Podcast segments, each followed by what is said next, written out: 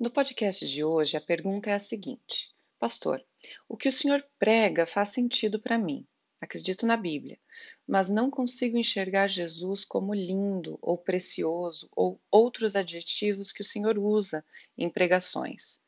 Acho que sou uma pessoa mais pragmática. Acho que amá-lo é ler a Bíblia e seguir seus mandamentos. Não foi isso que ele disse?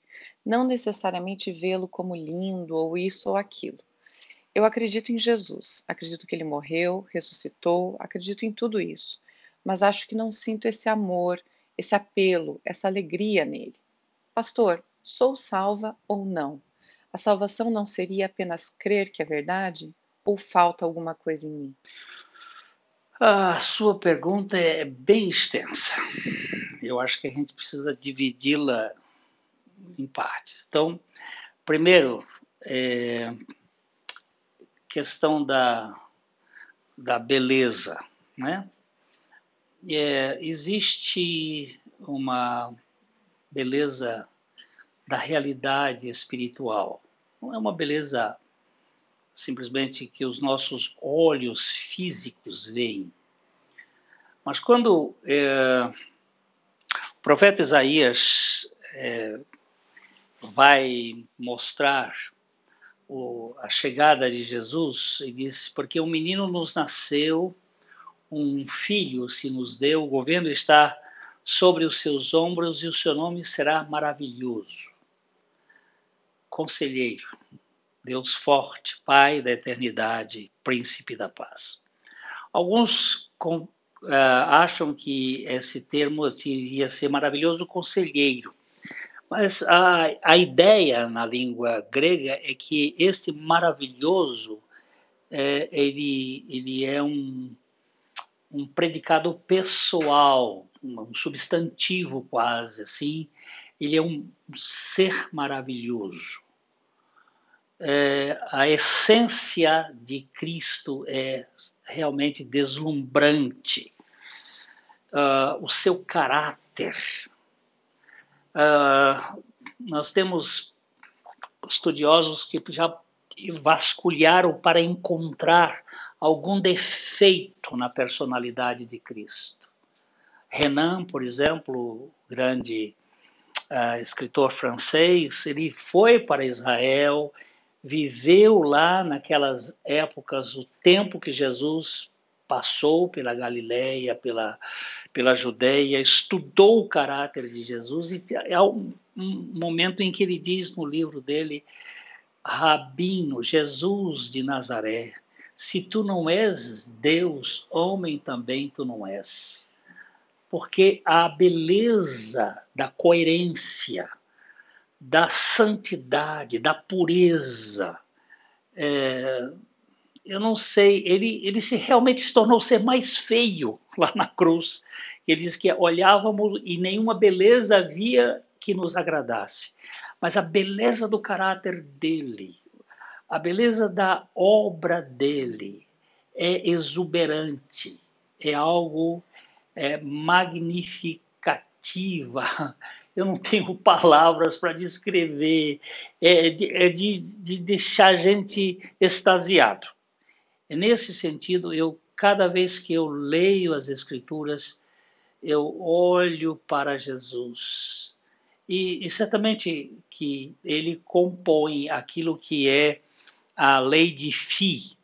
O que é a lei de Fi? Essa é uma figura grega, é uma letra grega que representa a dimensão da beleza, o equilíbrio da beleza. Depois que ele levou o pecado e ressuscitou, ele, ele, ele se tornou aí um ser de cabelos brancos, como é descrito em Apocalipse, por causa do sofrimento que ele teve, mas eu creio que ele obedece ao equilíbrio entre o comprimento, a altura, a largura, uma, de uma beleza que deixa o ser humano de queixo caído. É, é a minha perspectiva, né? Eu vejo a maravilha do Senhor Jesus como algo extasiante. É, a outra questão da, da pergunta, você pode cair no legalismo ou numa teologia mecânica sem o dinamismo do espírito. e a mecânica ela é seca. Então nós precisamos do, da dinâmica do espírito e encontrá-lo. Tem horas que eu, eu sinto vontade de beijar Jesus como eu beijo minha neta ou, ou minha esposa ou meus filhos. É uma, uma sensação de relacionamento. Eu, eu tem hora que ao ler a Bíblia parece que eu estou ouvindo o sotaque do Espírito falando comigo, do Senhor. E isso é espiritual, isso não é físico. Então eu tenho, eu tenho aqui a preocupação de nós não ficarmos na letra em si, porque o apóstolo diz que a letra ela mata, ela, ela, é, ela é assassina. Agora, nós precisamos procurar essa questão da revelação do Espírito. Um, obedecer os mandamentos não é mais de fora para dentro, não, minha filha. Obedecer os mandamentos de dentro para fora. Ele disse: Eu farei um novo pacto com vocês e, e virei e no seu interior. E não é uma, um cumprimento de dever ou de obrigação, é, é a própria essência da vida que vai se manifestar.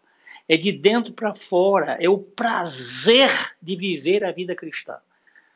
Eu, eu não, não, não, faço isto ou faço aquilo porque aquilo eu, eu, sou proibido e aquilo outro tem um interesse para chegar lá. Não, não, é, é da realidade. O, o, tomateiro dá tomates, a, a macieira dá maçãs, é da natureza dela. Não adianta você fazer uma. Não é uma questão é, de, de proibição, é uma questão de identificação da vida de Cristo que está em nós. Então, eu, eu acho prazeroso. Eu não, ah, eu não vou para aquele lugar lá porque ah, o cristão não deve. Não, eu não vou porque eu amo o Senhor e o amor dele dentro de mim está se manifestando. Eu, a lei cristã é a lei da liberdade. Eu posso todas as coisas. Eu tenho, eu sou livre em todas as coisas. Todas as coisas me são lícitas, mas não convém. Não convém por quê? Porque eu sou proibido? Não, porque eu sou livre. Uma vez uma menina, eu trabalhava no hospital psiquiátrico lá em Londrina, e nós saímos com o grupo do, dos, da equipe da, do hospital para um, um dia de, de lazer, e uma menina disse, Glenn, você não quer um cigarrinho? Eu disse, não, obrigado, querida, eu não fumo. E ela disse, você não fuma, não fuma porque a sua religião lhe proíbe? Digo, não, eu, eu não fumo porque eu sou livre. Ela disse, como livre? Eu digo, eu posso fumar e posso não fumar. Você quer ver? Me dá aqui o seu cigarro. Tirei o cigarro, risquei, tirei umas duas baforadas, peguei o cigarro joguei no chão. Agora digo, agora você, não fume. Você é escrava do cigarro. Eu sou livre.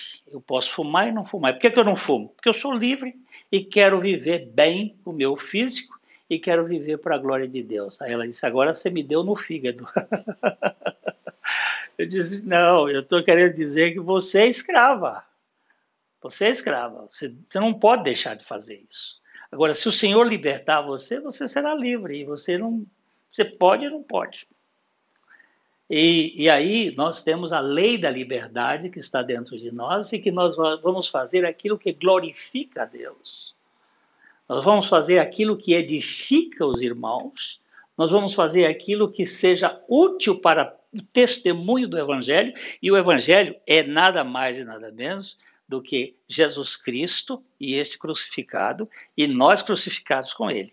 Aí a vida dele vai se manifestar na ressurreição em nós como maneira de viver. É, crer, crer é, não é acreditar. Crer é entregar-se a. Veja bem, eu tenho, tenho amigos que não viajam de avião. E uma vez perguntei para um deles: Você a, a, crê que o avião ah, voa? Ele disse: Eu creio. Eu digo, você não crê. Você acredita que o avião voa. Porque você não entra no avião. Você acredita. Você dá crédito isto. Agora, quando você crê, você entra. E você vai. Mesmo que você tenha algum medo, mas você acredita. Você crê. Você não só acredita. O que acredita não entra. O que crê entra. Agora, quando nós cremos no Senhor, a nossa vida não é mais nossa. A vida é dele. É ele que vive em nós. Então eu não posso dizer para você se você é ou não é uma nova criatura. Isso é assunto do Espírito Santo. Do Espírito com você. Agora, se você é, você é dele e ele está em você. Lembre-se que ele disse lá: vós em mim e eu em vós. Ele falando do, da, da videira e dos ramos, ele disse: vós em mim. Quando é que nós estávamos nele primeiro? Porque ele põe primeiro hum, é, que nós estejamos nele. Primeiro, nós nele. Quando é que nós estamos nele? Primeiro, na cruz. Ele diz claramente assim: ó, vós permanecei em mim e eu permanecerei em vós. Como é que eu permaneço nele? Na cruz, como um crucificado, levando o morrer de Jesus diariamente, para que a vida de Jesus se manifeste em nossos corpos mortais. Ah, permanecei em mim e eu em vós. Como não pode o ramo produzir fruto de si mesmo, se não permanecer na videira, assim nem vós o podeis dar, se não permanecerdes em mim. Eu sou a videira, vós os ramos. Quem permanece em mim e eu nele, quem permanece em mim e eu nele, quem permanece em mim. Eu permaneço crendo com os olhos fixos lá na cruz, onde ele me atraiu e ele me fez morrer juntamente com ele. Ele morreu uma morte que não era dele, aquela morte era minha, eu morri com ele. Isto é verdade da palavra de Deus, que eu creio e ele vive em mim agora. Esta é a certeza que eu tenho pela palavra do Senhor, pela revelação do Espírito Santo. Querida, eu posso dizer que você ainda está olhando para os efeitos emocionais e sentimentais ou até de entendimento. Eu, eu gosto quando o apóstolo Paulo diz assim: Eu sei em quem tenho crido. E estou bem certo de que Ele é poderoso para guardar o meu tesouro, o meu depósito até o dia final. Eu sei em quem tenho crido. E ele, ele é poderoso para realizar a obra dele de fio a pavio. Não é a, o meu entendimento nem os meus sentimentos que vão definir isso, ainda que tudo isso seja importante, tanto o entendimento quanto o sentimento. Mas não são essas coisas. É a confiança na fidelidade de Deus e na imutabilidade da palavra de Deus, que é o caráter de Deus, é ser imutável. Então a sua palavra é imutável. Quando nós cremos neste fato, não acreditamos, cremos, estamos entregues, então há descanso em nossa alma. Que Deus conceda isso a você e a quem ouvir este esta mensagem para que você olhe para Jesus e tão somente. E você vai ver a beleza dele na sua vida. Ok? Um grande abraço.